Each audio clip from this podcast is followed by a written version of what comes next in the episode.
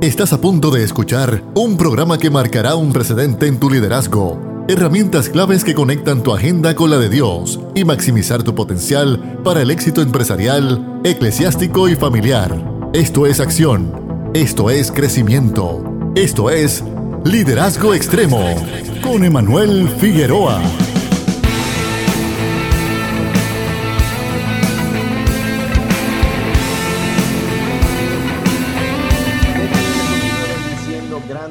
Acaba de comenzar tu programa Liderazgo Extremo, un programa que va dirigido a poder darte herramientas que te van a ayudar a maximizar la influencia de tu liderazgo en donde quiera que lo estés ejerciendo, sea en el campo eclesiástico, familiar o empresarial. Liderazgo Extremo está contigo todas las tardes de 3 a 4 a través de tu favorita Redentor 100 4.1 FM. Hoy con nosotros está obviamente del equipo de liderazgo extremo Michael Sosa. Vamos a estar cubriendo hoy el aspecto estratégico de la toma de decisiones. Michael, ¿cómo estás?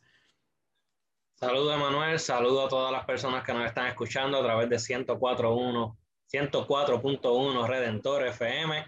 Saludos a todas las personas que nos están viendo a través de Facebook Live, de YouTube y los, los que nos escuchan en Spotify, un abrazo desde la distancia. Vamos a estar hablando hoy de un tema bien interesante aquí con nuestro hermano el pastor Emanuel Figueroa. Así que presten oído porque será de edificación a sus vidas. Y fíjate, Michael, ahora que están presentándolo, esa base, el asunto de del aspecto estratégico, Michael, porque que mucha toma de decisiones se da de manera improvisada, que muchas decisiones este, se toman en aspectos tan cruciales. Hay decisiones en la vida, Michael, que uno las puede asumir y uno las toma, mira, este, vamos a comer, ¿qué quieres comer? Pues mira, pido el número uno y si no, pues pido el, el, número cinco. Esas decisiones no impactan tanto, pero cuando son toma de decisiones como cómo vamos a estructurar esta próxima actividad, cómo, cómo vamos a utilizar el presupuesto de la compañía, cómo vamos a invertir los recursos, el tiempo, eh, cuándo hablar, cuándo no hablar, un tema delicado. Ya ahí pues cambia el formato y se requiere un aspecto más estratégico en la toma de decisiones. Michael, ¿cómo tú has visto eso en tu vida particularmente? Porque acá en el ministerio, en el ámbito laboral, donde estamos manejando personas, esto es crucial. ¿Cómo tú lo has visto, Michael? Pues mira, yo en, en, en lo personal uh, me he dado cuenta, he percibido que las personas, cuando hablamos de tomar decisiones de manera estratégica, eh, muchas personas lo ven como si fuera algo difícil. Y la realidad del asunto es que no necesariamente lo es. Y he notado que muchas personas a veces improvisan, como acabaste de indicar, Emanuel, porque quizás lo ven como algo que requiere mucho tiempo, se me presentó algo de repente y no sé cómo reaccionar, como por ejemplo lo que mencionaste, las cosas de la iglesia. Sin embargo, las decisiones estratégicas son decisiones que son bien pensadas y reflexionadas. Y uno dirá como que, pues es que ahí está lo difícil, de ese que lo se trata lo difícil, porque tengo que ir más allá. En verdad lo que esto implica es que no son decisiones tomadas a la ligera. Obviamente, volvemos a lo mismo. Michael, ¿qué me estás diciendo? Me acabas de, decir que, que, son bien pensadas y reflexionadas, no son a la ligera. Significa que en algo inmediato quizás tengo que pensar. Pero tú sabes lo que pasa, que cuando tú llevas un estilo de vida donde tú canalizas tus pensamientos y reflexionas en los pasos que tú das, se convierte en un estilo de vida, se convierte en un hábito, de tal manera que cuando vamos a tomar una decisión, automáticamente entramos, aunque no queramos, en lo estratégico, porque son en nuestro ser, siempre vamos a querer tomar la decisión que es efectiva. ¿Cómo tú lo ves, Manuel? Pues fíjate, Michael, eh, asumiendo, o sea, partiendo de la línea que has presentado, que, que, está interesante, nos lleva, yo por lo menos particularmente en en el ámbito ministerial, empresarial, familiar, yo he aprendido a aplicar un factor o un proceso de toma de decisiones que es muy conocida, pero poco aplicada y rara vez entendida. Y es el proceso del FODA o el SWOT en inglés. Ahora mismo el proceso FODA es uno que es crucial, que es importante, porque cuando yo voy a mirar un proceso estratégico, ahora mismo si tú puedes leer libros como El arte de la guerra, en el arte de la guerra te decía que hay que estar consciente del ambiente, del entorno, del momento, de las personas, de los medios, cómo, cómo tú motivas a las personas a estar contigo. Y da un sinnúmero de consejos, pero estaban todos sueltos, Michael, estaban todos Ahora, cuando vas al libro de Proverbios, Eclesiastés, libros de sabiduría, vas viendo en la Biblia que te va presentando que es bueno escuchar otros consejos para ampliar tu perspectiva, este, y vamos viendo cómo te va diciendo, no seas pronto para tomar decisiones, analiza primero. Así que vemos todos estos consejos que están abiertos para ser aplicados, pero en el análisis FODA puedo ver cómo voy ubicando cada uno. Como por ejemplo, Michael, las fortalezas en el momento en que yo voy a tomar una decisión, yo pienso en cuáles son las fortalezas dentro de la decisión. Me explico. Si yo voy a invertir, vamos a suponer que necesito considerar eh, corregir alguna, alguna filtración de agua en, en la casa, en la estructura, en el lugar de trabajo. ¿Cuáles son las fortalezas que hay en mi casa? Bueno, no hay nada más que esté dañado ¿Acaso todo lo demás está correctamente? Sí, todo lo demás está bien. Pues el aspecto que tengo que atender no es la fortaleza, porque es la debilidad, es el problema, es lo que necesito atender. Pero entonces, las fortalezas puede estar económicamente. Tengo los presupuestos para llamar a una persona para que pueda hacer la corrección. Sí, ok, pues eso está fortalecido, eso está bien. No me va a hacer un boquete, no va a hacer un hoyo, no me voy en negativo una vez me atiende la persona en, en el servicio. Uno va considerando en la amplitud de la decisión qué cosas están fuertes, qué cosas están estables. Ahora, esto se amplía y se vuelve más complejo a medida que lo vamos viendo en el ministerio. en el ministerio, si es un ministerio de evangelismo, Michael, cuando nos ha tocado participar en actividades evangelísticas, dirigir estos tipos de proyectos, ¿cuáles son las fortalezas del proyecto? Hay mucha gente, hay poca gente, muchos recursos humanos, pocos recursos humanos. Eh, no hay mucho recurso humano, pero hay mucho ingreso económico para poder invertir, pues eso es una fortaleza. O sea, cada persona tiene que analizar según su realidad. Y entiendo que esto puede aplicarse a la fortaleza en la familia, Michael. ¿Cómo tú lo ves en cuanto a la familia? Pues mira, en cuestión de la familia, básicamente me estaba hablando de lo que viene siendo donde uno tiene puesto el enfoque para poder obviamente tomar ciertas decisiones.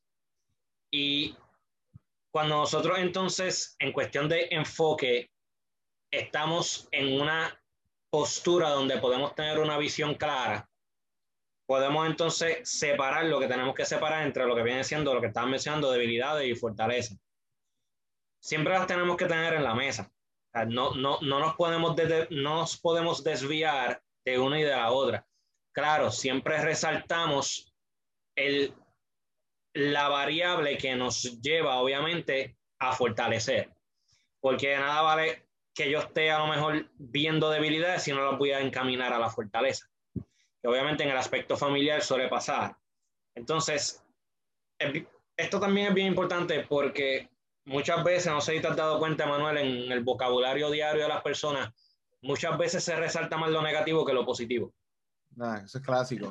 clásico. sí, eso es clásico es una mala costumbre definitivamente. Entonces, al ser de esa manera, en el aspecto familiar, uno tiene que ser bien cauteloso con esto, porque el aspecto, lo que viene siendo la toma de decisiones estratégicas, es algo, el aspecto de esto es, algo que se aprecia, se ve y la familia es el primer componente que va a percibir esto. Entonces, si el liderazgo influencia y yo voy a hacer de influencia a mi familia como líder de familia, este aspecto estratégico, mi familia son las primeras personas que lo tienen que percibir, son los primeros que lo tienen que sentir. Entonces, si yo voy a tener un vocabulario negativo, yo estoy siendo de influencia negativa entonces constantemente, me refiero cuando es una costumbre o una actitud constante. Por ende, mi estrategia no va a ser la mejor, mis resultados no van a ser los mejores. Ahora, manteniendo entonces el enfoque de que si hay algo como lo que estaba hablando, con que yo cuento, si hay una debilidad, por ejemplo, yo tengo que buscar la manera de que mi estrategia lleve entonces a lo correcto y fortalecerlo para poder entonces encaminar de una manera correcta. Entonces, ¿cómo yo tomo una decisión así? Diferentes herramientas que, que quisiera hablar. Como dijo ahorita, uno siempre tiene que aprender. Cuando una persona habla constantemente de manera negativa o resalta muchas cosas negativas más que las positivas, porque no es necesariamente una persona que está constantemente en lo negativo, sino que quizás resalta más lo negativo que lo positivo, o que quizás resalte lo positivo, pero hace más énfasis en lo que es negativo. Muchas veces cuando estas cosas pasan es que la persona puede que esté guiada por sus emociones, de que hay cosas que a lo mejor también esa persona lo pueden estar afectando, que puede resaltar o hacer hincapié en lo que vienen siendo quizás áreas de debilidad, porque es lo que mal quizás le llama la atención. Y es bien importante que nosotros, estaba hablando del libro de los proverbios ahorita, y el libro de los proverbios nos, aprende, nos, nos ayuda a separar diferentes cosas y cuando uno habla de separar, no habla de canalizar, porque lamentablemente sí somos seres emocionales, pero no, no con las emociones nosotros pensamos. De hecho, fuera de obviamente eh, el video, estábamos hablando de cuando las personas son dirigidas por el corazón constantemente. Eh, uno obviamente tiene que tener cuidado porque nosotros sí somos seres emocionales, pero uno debe de razonar porque si actuamos constantemente bajo emoción, no podemos esperar resultados positivos constantemente porque hay cosas que debemos de razonarlas para poder entonces tener resultados positivos. Por tal razón, por eso es que hablé ahorita de la reflexión y también puedo hablar de lo que viene siendo la metacognición, de pensar de lo que ya está pensado, de tener conocimiento, o, de, o mejor dicho, de conocer del conocimiento que yo tengo para poder aplicarlo.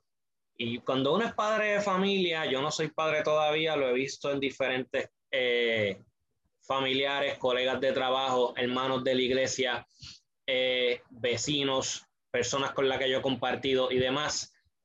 Obviamente, cuando se trata de la familia, hay muchas cosas que están de por medio que sí van a activar emociones.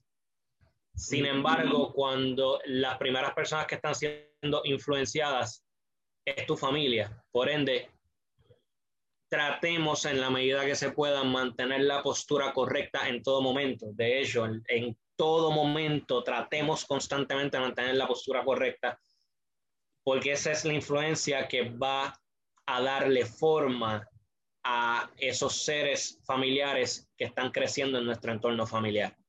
Fíjate, Michael, eh, cuando estás entrando en esa, eh, por esa área, eso me recuerda entonces a la sección de la debilidad dentro de ese análisis FODA, que es, importante el poder detenernos ahí porque las debilidades son un asunto que la fortaleza y la debilidad se deben, deben, las dos deben ir de la mano precisamente porque si se piensa solamente en fortalezas en la vida, pues descuidamos las debilidades y las debilidades debemos optar por fortalecerlas porque siempre son el punto que nos puede hacer eh, llevar a caer en el proyecto, lo que puede provocar que se desborone eventualmente porque nos abre a las amenazas.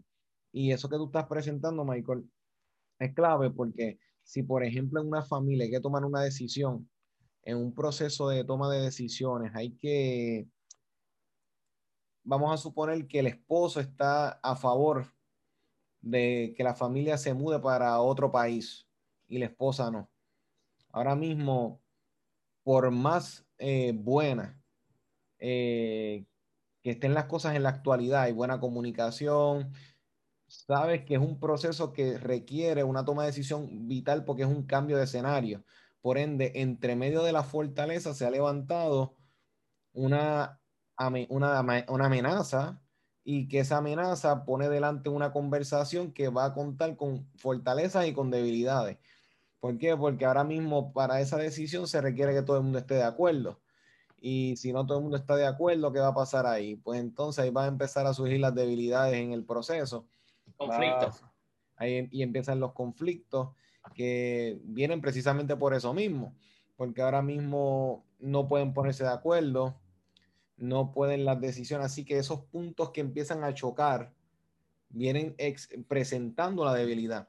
Y ahí es donde entonces el, líder debe entonces ponerse a, analizar, ok, ¿en qué voy a hacer para entonces tomar una decisión? ¿Me conviene irme de viaje? ¿No me conviene? ¿Me conviene irme yo solo y dejar a mi familia? Por supuesto que no. ¿Será por un tiempo o será por mucho tiempo? Ahí es que empieza entonces a coger esto muchas matices. Por eso es que el análisis FODA es clave. Y lo que estás presentando, Michael, el asunto de no ser prontos para tomar decisiones, eh, decisiones a base de emociones meramente. Y eso Michael y yo lo estábamos hablando ahorita porque somos seres emocionales, Michael. Eh, las emociones siempre están presentes en nuestra toma de decisiones, están a flor de piel, o sea, sentimos, o sea, nos emocionamos, nos ponemos tristes, nos ponemos malhumorados, nos ponemos este, de buen humor. Estamos expuestos a las emociones pero tomar decisiones a base de emociones, eso es peligroso, Michael, porque se laceran relaciones a base de decisiones que se toman bajo emoción, eh, cuando no se analiza y no se toma en cuenta. Eh, Michael, en el ministerio lo hemos visto continuamente, el líder tiene que estar todo el tiempo canalizando sus emociones, porque ahora mismo si una persona, si uno sabe que en ese momento uno no está apto uno no, se, uno no está disponible para sentarse a dialogar o tomar una decisión, uno no debe exponerse a ese escenario. Este, y si estás expuesto porque no te queda de otra, tratar de aplicar la inteligencia emocional, Michael. Yo pienso que parte de la estrategia requiere esa inteligencia emocional. Y esa inteligencia emocional en tu campo, Michael, en la educación, y en la nuestra que hemos estado en, en este campo, sabemos que, Michael, las emociones nos pueden traicionar. Puede ser que uno tiene que saber cómo en todo momento estar consciente del, del environment, del ambiente, del panorama, de todo lo que nos rodea. Michael, ¿cómo tú lo ves? Espera. No solamente el canalizar, es tratar de mantener la postura correcta. Porque el uno, el no canalizar es llevarte a una postura incorrecta. Y una postura incorrecta implica eh, decisiones que no, no, no están bien pensadas. O sea, aquí vamos a hablar, vamos a tocar lo que viene siendo la razón. Porque ahorita dijimos que para poder apreciar el aspecto estratégico en la toma de decisiones, cuando, una, cuando se aprecia el aspecto, es porque se lleva ese estilo de vida. Eso significa que las decisiones, como indicamos, son bien pensadas. La emoción y la razón van a chocar si obviamente uno se deja llevar o guiar constantemente por la, por la emoción y como mencionaste. De esta manera uno puede tener unos resultados que pueden ser drásticos. Y puede ser algo que lamentablemente puede lacerar, lastimar los resultados no van a ser positivos. Mire, como Manuel indicó, somos seres emocionales. Si nos ponemos, nos ponemos de mal humor, eh, nos ponemos de buen humor, nos ponemos tristes, nos ponemos felices, entre otros otros componentes emocionales. Ahora, ¿cuál es tu postura? ¿Cuál es entonces en, en qué yo voy a mantenerme, en, en, en qué yo voy a permanecer. Entonces, ahí es donde está la decisión difícil. Para muchas personas, ahí es donde viene lo que las personas llaman que es un poco difícil. Pero la práctica es lo que hace la perfección. esto es, muchas veces esto no es de un día para otro. Esto requiere práctica. Si nosotros miramos el libro de Josué en la Biblia, ahorita Emanuel mencionó Proverbios, si tocamos el libro de Josué, la gente siempre... Emanuel, ¿cuál es, el versículo que muchos cristianos o que incluso gente que no es cristiana se sabe del libro de Josué? ¿Cuál es el más que citan? Mira que te mando a que te esfuerzo, seas valiente. que no temas ni desmaye, que Jehová tu Dios está contigo. ¿Tú sabes lo que a mí me gusta de, de, de eso? Que la gente se olvida que antes del 9 está el 8. Exacto. Que, que te dice, que, que te dice claramente que obviamente medita, o sea, reflexiona, o sea, piensa O sea, analiza, sintetiza, evalúa este libro de la ley. Y ese libro de la ley que tiene proverbios, consejos, manera de vivir, cómo comunicarte, tiene todo. O sea, la misma Biblia me invita a mí a un proceso de reflexión, de autorreflexión, para yo poder aplicar los consejos sabios y correctos que yo recibo. Entonces, la Biblia nos está indicando que sea una práctica diaria. ¿Por qué? Porque más allá que obviamente ser dirigidos por emociones, somos personas pensantes. Entonces, cuando tú vas a la literatura, yo que soy maestro de inglés, yo tengo una estrategia que, de cómo desarrollar personajes, porque viene siendo character development. Y el personaje, yo le enseño a mis estudiantes a desarrollarlo, how that person feels, thinks and acts. Cómo esa persona siente, piensa y actúa. Porque como esa persona sienta, puede pensar, pero ya automáticamente como pienses, cómo va a actuar. Entonces, si el factor, lo que viene siendo el sentir, la emoción, es la mayor influencia al momento de pensar, la persona actuó bajo emoción. Ahora, si lo que la persona siente, lo canaliza en la razón, actuó razonablemente. Mira, mira cómo los términos cambian, mira cómo la postura cambia, mira cómo la acción cambia. Entonces, si yo soy una persona que vivo en esta práctica, entonces mi postura se va a mantener en una postura estratégica. Si yo estoy en una postura estratégica, mis acciones, mi manera de pensar, mi manera de hablar, mi manera de ver las cosas van a ser estratégicas. Lo que, estamos, lo que el líder tiene que hacer, la estrategia, tiene que hacer la suya, tiene que hacer la diaria, tiene que, la estrategia tiene que ser una vivencia, una forma de caminar, una forma de pensar, una forma de actuar.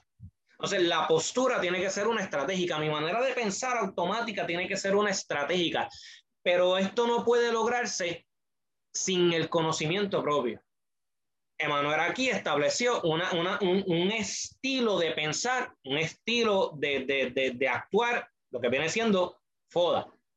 Él se educó para poder entonces actuar, pensar, dirigirse de cierta manera yo soy una persona que soy bien analítico. A mí me gusta evaluarlo todo.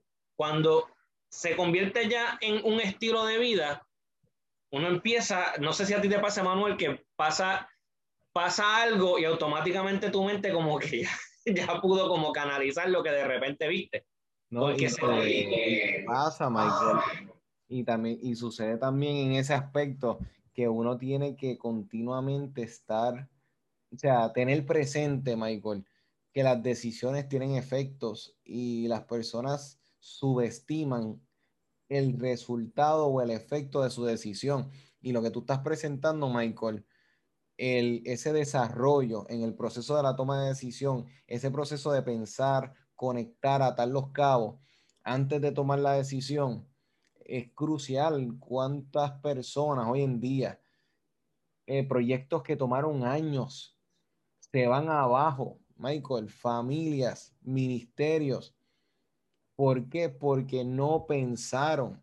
Y, esto es desde decisiones morales hasta financieras, hasta de, planificación. O sea, a veces pensamos en todo menos en lo más importante.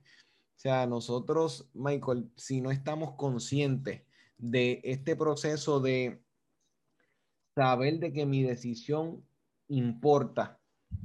Y, hasta un cierto punto, esa manera descuidada muchas veces de pensar de los líderes cuando están acostumbrados a estar en una posición de autoridad, Michael, es peligrosa porque, pues, invierte ahí, compra aquello, dame ese papel, yo firmo aquí, no miran, no leen, no se instruyen, no están pendientes a lo que está sucediendo, no, no estamos estables, venimos de una buena actividad, venimos de una buena temporada. Ese es el problema porque nos dormimos en que las cosas están bien. O sea, entonces, eh, el famoso proverbio, Michael, antes de la caída viene la altivez y la altivez se conoce por subestimar su ambiente, o sea, lo subestima. Y el líder que nos está escuchando a Michael y a este su servidor Manuel Figueroa, y les recordamos que estamos en vivo por 104.1 Redentor y estamos a través de la este, plataforma de la emisora y también a través de las plataformas de liderazgo extremo. Michael y yo te queremos dejar claro que líder, debes considerar las fortalezas, considera las debilidades en tu proceso, pero también considera las amenazas. Porque si algo Michael está diciendo implícitamente en, el aspecto del desarrollo como tal, de cada punto que vaya coherentemente, es como cuando tú montas eh, este, una figura que tú miras que tenga todas sus bases bien puestas porque sabes que la base que esté mal puesta va a hacer que la estructura tambalee, no esté estable. Y en cualquier golpe, cualquier empujón, el día que tú menos te lo esperes, entonces se vuelve entonces una amenaza. ¿Y cuáles son las amenazas, Michael, de un ministerio? Pues que precisamente no pueda seguir con la misión porque las personas se quemaron, se cansaron, no se pusieron de acuerdo, estancamiento, este, personas empiezan a irse porque uno ve también los resultados, se pierde credibilidad. Esto pasa en la familia, esto pasa en la empresa, eh, suceden diferentes cosas por eso mismo. Lamentablemente uno ve, como hablamos ahorita, uno ve resultados negativos. Eh, y cuando venimos a ver, lamentablemente la obra puede hasta caerse y terminar. Y Michael, y creo que en la, lo que estamos cubriendo a los líderes tienen que estar conscientes de que el, el mismo análisis FODA te ofrece una fortaleza, te da la voz de una oportunidad, pero la queremos dejar para allá, para ahorita. Tenemos esas debilidades que debes considerar en tu ambiente, las debilidades que hay en ti, porque Michael, los líderes miramos para todos lados y olvidamos que hoy en día, por la estructura social que tenemos, el mayor enemigo, bueno, es más, hasta desde antes, la mayor debilidad ha sido uno mismo. O sea, eh, eh, tú conoces el, proverbio, este, Michael, que dice que el hombre que se domina a sí mismo conquista ciudades. O sea, la persona que puede canalizarse eh, y puede mantenerse íntegro, mantenerse sostenido, es el que puede avanzar. Porque, Michael, nosotros, las personas se motivan tanto, Michael, en voy a alcanzar, voy a llegar a la meta, vas a ver cómo voy a avanzar, eh, mira cómo ahora me motivo. El problema no es empezar, es la consistencia. Eh, no, no, es meramente que empecé un negocio, es cómo vas a mantener el ritmo. Y entonces creo que eso ahí requiere un aspecto de ver las oportunidades, Michael. Y me parece que las oportunidades son cruciales porque es un elemento de yo poder mirar un poquitito más adelante. Y Michael, si algo yo he aprendido en los últimos años es que pecamos de no considerar nuestras oportunidades. O sea, el no, el estar tan envueltos en el presente y no darle norte o dirección a las decisiones que estamos tomando para que tengan un impacto relevante mañana, porque en el momento en que dejan de tener un impacto relevante en el mañana. Entonces, eh, está la palabra que mencionaste, estancamiento. Eso era la línea, Michael. Sí, sí, porque está hablando de oportunidades y en oportunidades pues tenemos que, si miramos para atrás es para ver qué oportunidades se, se nos presentaron que quizás no pudimos tomar o quizás identificar. ¿Qué tenemos en el presente? Pero hay que tener mira al futuro. Porque en el liderazgo tú vas a una dirección, tú tienes, como estábamos hablando hace unos, sábados atrás, tenemos que tener una visión, tenemos que tener una dirección. Por ende, toda oportunidad que se nos presente tiene que ser dirigido a eso, pero entonces yo tengo que observar qué oportunidad me, me dirige a la visión, qué oportunidad me aleja de la visión. Así que sí tengo ese, obviamente tengo ese mismo, eh, eh, ese mismo pensar, porque fíjate, cuando hablamos de oportunidades, hay oportunidades, como dice la Biblia, pueden parecer bien, pero lamentablemente pueden llevar a, estancamiento, pueden llevar a, a, destrucción. Uno que tener cuidado con eso. Y para uno poder saber escoger la oportunidad o, o, saber aprovechar la oportunidad correcta es manteniendo una postura de integridad. Y esto, lo que estoy diciendo, es, eh, es fuerte, porque lamentablemente hoy en día podemos ver en televisión, en redes sociales, en prensa, podemos ver cómo lamentablemente se falta de integridad. Y lamentablemente, eh, si algo en el liderazgo eh, se tiene que, si algo en el liderazgo se, debe de ser mantenido, es la integridad, porque la integridad es lo que te ayuda a mantenerte en la postura correcta. Y la integridad es lo que te ayuda a aprovechar la oportunidad correcta. Eh, Y la integridad es bien importante porque es lo que te, lo que te ayuda a tomar las decisiones o a actuar de la manera correcta, eh, en el momento correcto, como tiene que ser. O sea, eh, tú sí es sí, tú no es no. Y fíjate, Michael, estás mencionando eso y, eh, si ahora mismo yo, yo invitara a los que nos están escuchando, Michael, a hacerse la pregunta, ¿cuáles son tus metas? O más bien, o más bien, no tanto las metas, si invitar a las personas a hacerse la pregunta, ¿cuáles son las cosas que tú más amas ahora mismo? Yo estoy seguro que las personas empezarían o a mi esposa, o a mi madre, o a mi padre, a mis hijos, empezarían a, a, decir, mira, yo amo lo que hago, yo, yo, amo mi trabajo. Y estoy seguro que todo el mundo va a pensar en un sinnúmero de cosas, no van a pensar en ellos mismos.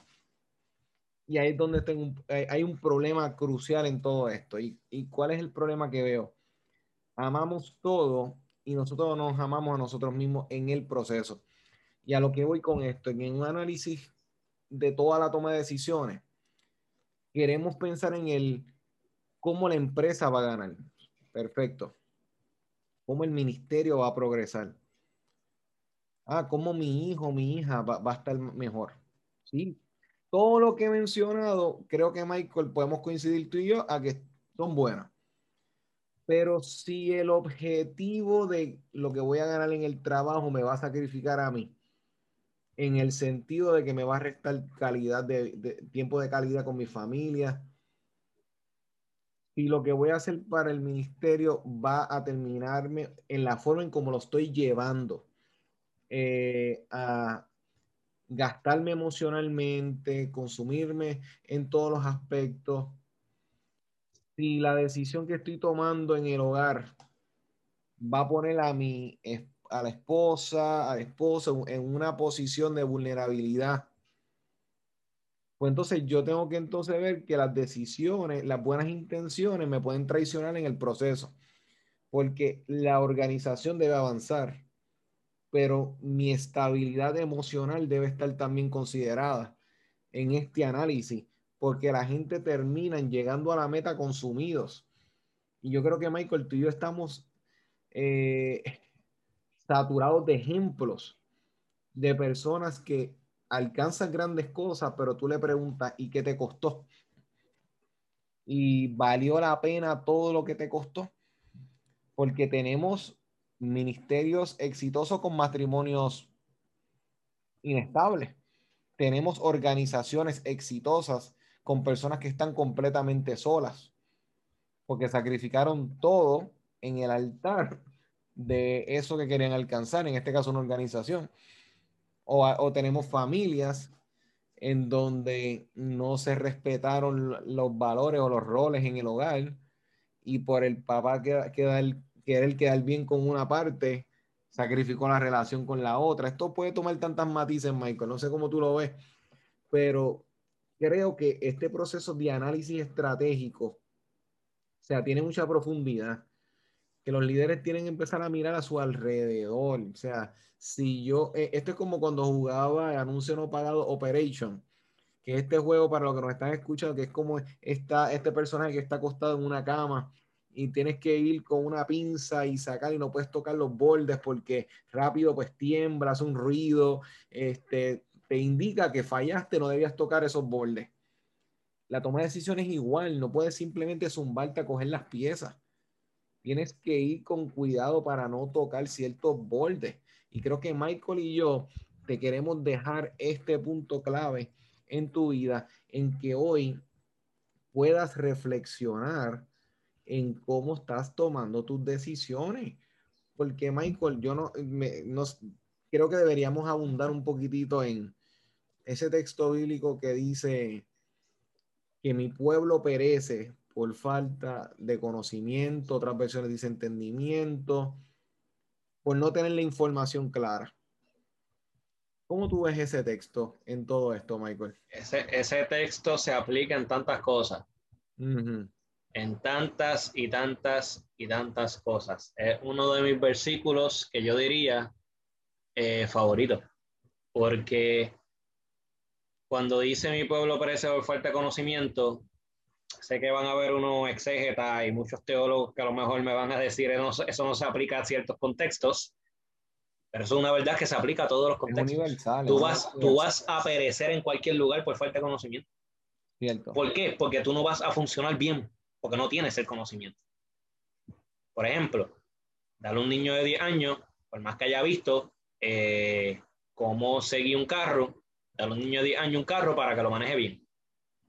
Por más, que haya jugado, por más que haya jugado videojuegos, no es lo mismo. La simulación y la realidad en este caso no es lo mismo. Por más que haya visto. Por más que haya visto. ¿Por qué? Porque lo único que esa persona ha visto es el guíe y su papá ser así. Le falta un montón de conocimiento todavía. Vamos más allá.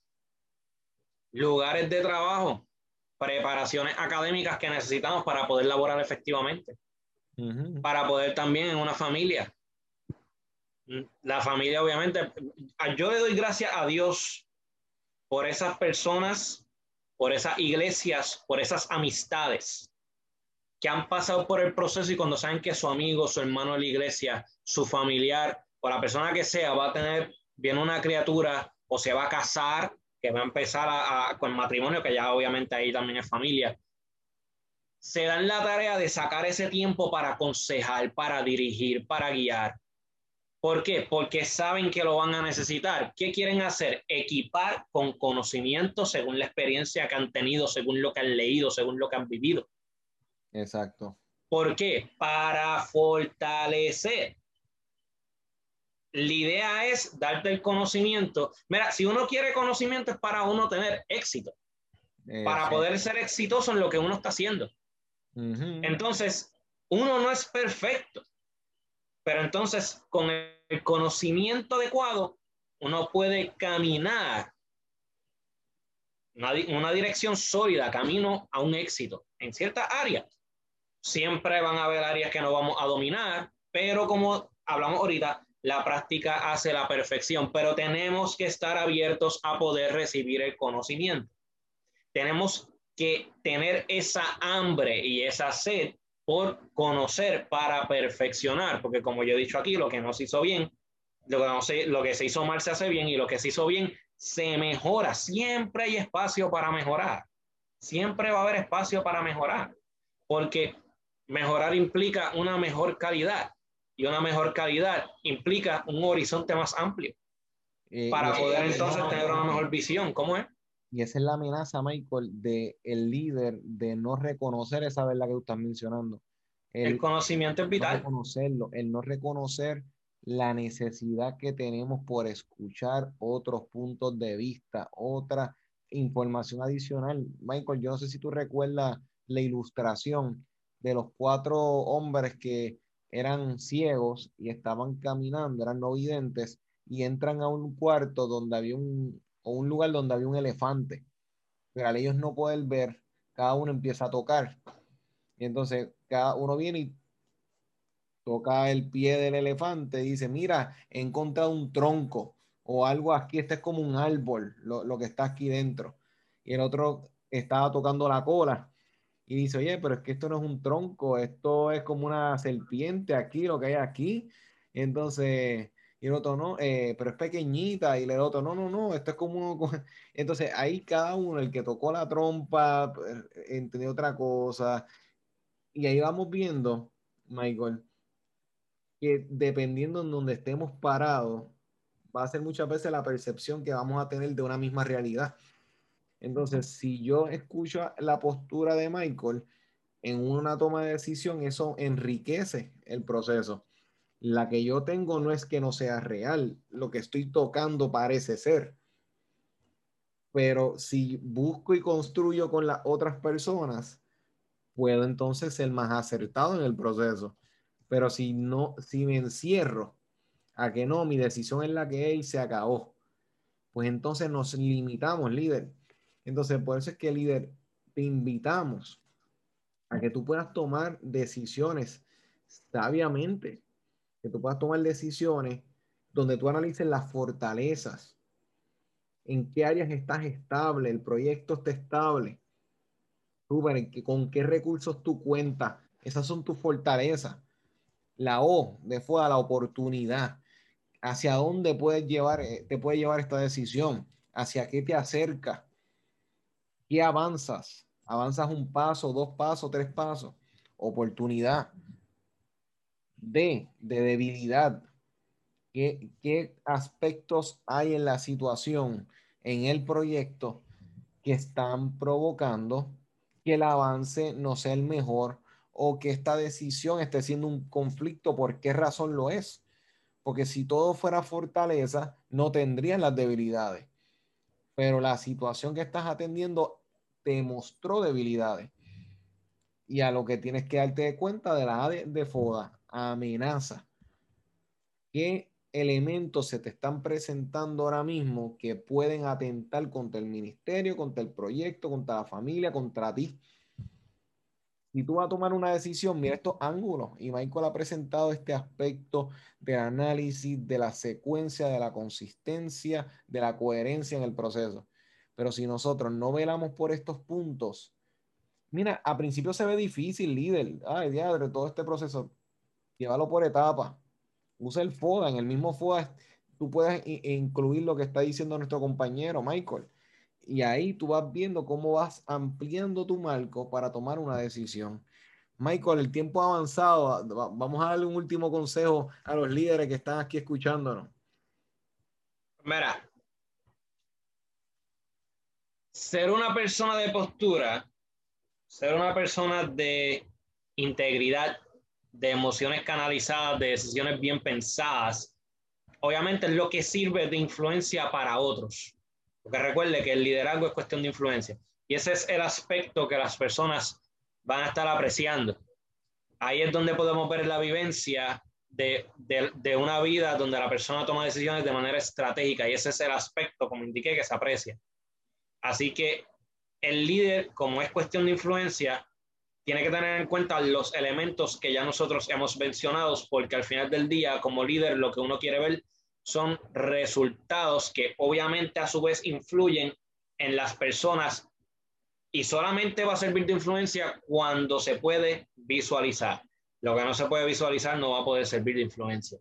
Así que de esto se trata este aspecto estratégico, de la manera en que una persona se aparece o se presenta a la vista o al entendimiento, al igual que al conjunto de lo que hemos mencionado, estas características o circunstancias que también hemos mencionado, con la que entonces la persona se, obviamente se proyecta o se presenta a lo que viene siendo a la vista de lo que ha sido entendido. O sea, que todo lo mencionado siempre se va a poder apreciar a los ojos de otras personas, sea en el componente familiar, sea en el componente empresarial, sea en, en el componente eclesiástico. Ahora, las consecuencias de la influencia que nosotros, obviamente, lo que esas personas van a recibir, o sea, es gracias a lo que se puede ver o apreciar, y eso va a generar un cambio en otros, a que a vivir lo mismo. Por ende, el ejemplo, como hemos mencionado, una manera de aprender es la única manera de aprender. Y el ejemplo es lo que las personas van a ver. El ejemplo es la mejor, es la mayor influencia que hay. Así que eso va a invitar a los demás a vivir de una manera también estratégica, de tomar, de accionar, de, de, de, vivir el aspecto estratégico. Y eso siempre va a dar excelentes resultados. La toma de decisiones estratégicas se aprecia a la luz de las experiencias vividas. Y ahorita Manuel había hablado, obviamente, de, de, cuando nosotros a veces nos olvidamos de nosotros mismos. Recuerden que la Biblia habla, amará a tu prójimo como a ti mismo. Que no se te olvide que para amar a otros como uno mismo tienes que, ¿qué? Amarte a ti primero. Y esto no es egoísmo. Esto es respetarse, valorarse. Esto es, obviamente, teniendo todo esto en cuenta, reconociendo que vamos a amarnos vamos a respetarnos y vamos a valorarnos para poder amar, valorar y respetar a otros. Así como lo hacemos con nosotros, lo hacemos con los demás. Y al final del día, de eso también se trata el liderazgo. No se trata de nosotros, se trata de los demás, pero para poder trabajar con los demás, tenemos que trabajar con nosotros. Así que si queremos ser estratégicos, pensemos y actuemos de manera estratégica. Y Michael, sin añadirle mucho a eso, porque eso quedó espectacular, que los líderes recuerdan, y un punto que se menciona hace un momento, toda decisión trae resultados. ¿Cómo te puede traer consecuencias? Toda decisión. Y el detalle es que cada decisión grande, cada, es más, cada éxito, Michael, y, no sé si has escuchado esto, Michael, todo éxito es el resultado de pequeñas decisiones tomadas de manera correcta. O sea, la gente espera el momento clave, el momento. La realidad es que muchos de esos momentos grandes se dan como resultado de pequeñas decisiones que se dieron. Hay personas que van a decir, Michael, bueno, pero es que yo no tengo canal de, eh, ya un canal llamativo de, en las redes sociales, a mí no me conocen o tal vez estoy estudiando todavía. Mira, tú puedes iniciar desde ya en cosas tan simples como aprendiendo a ser disciplinado, disciplinada este, en las cosas que están en tu mano, aprendiendo a ser responsable con lo que estás o lo que estás laborando. Si eres una persona que no honras el lugar donde estás trabajando, pues ¿cómo esperas honrar el lugar donde vas a estar?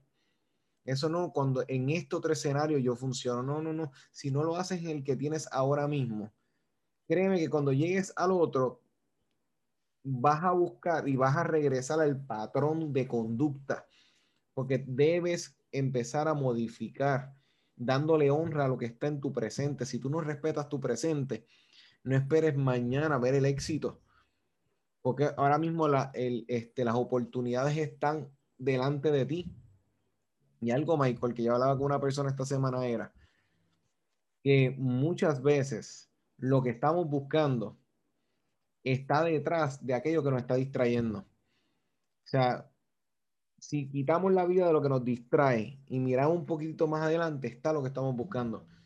Pero eso depende de los líderes que tomen las palabras de Michael, de este servidor y se las lleven a su corazón y recuerden que este contenido, amigo y amiga, está en Spotify, está en YouTube, está en Facebook. Si tú quieres que ahora mismo Liderazgo Extremo llegue este, a tu empresa, a tu ministerio, o nos quieres invitar para poder llevar charlas de liderazgo, estamos llevando empresas, estamos llevándolas a ministerios, nos puedes escribir liderazgo extremo oficial arroba gmail.com para nosotros poder asistirte y poder atenderte y poder ayudarte.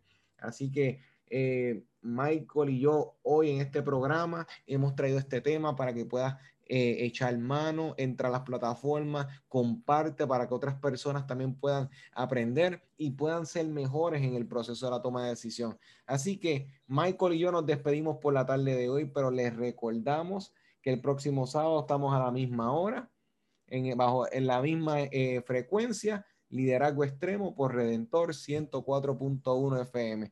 Así que nos vemos el próximo sábado. Esto es, Michael, Liderazgo, extremo. extremo. Este fue tu programa, Liderazgo Extremo. Recuerda sintonizarnos todos los sábados de 3 a 4 de la tarde y síguenos en nuestras redes por Liderazgo Extremo.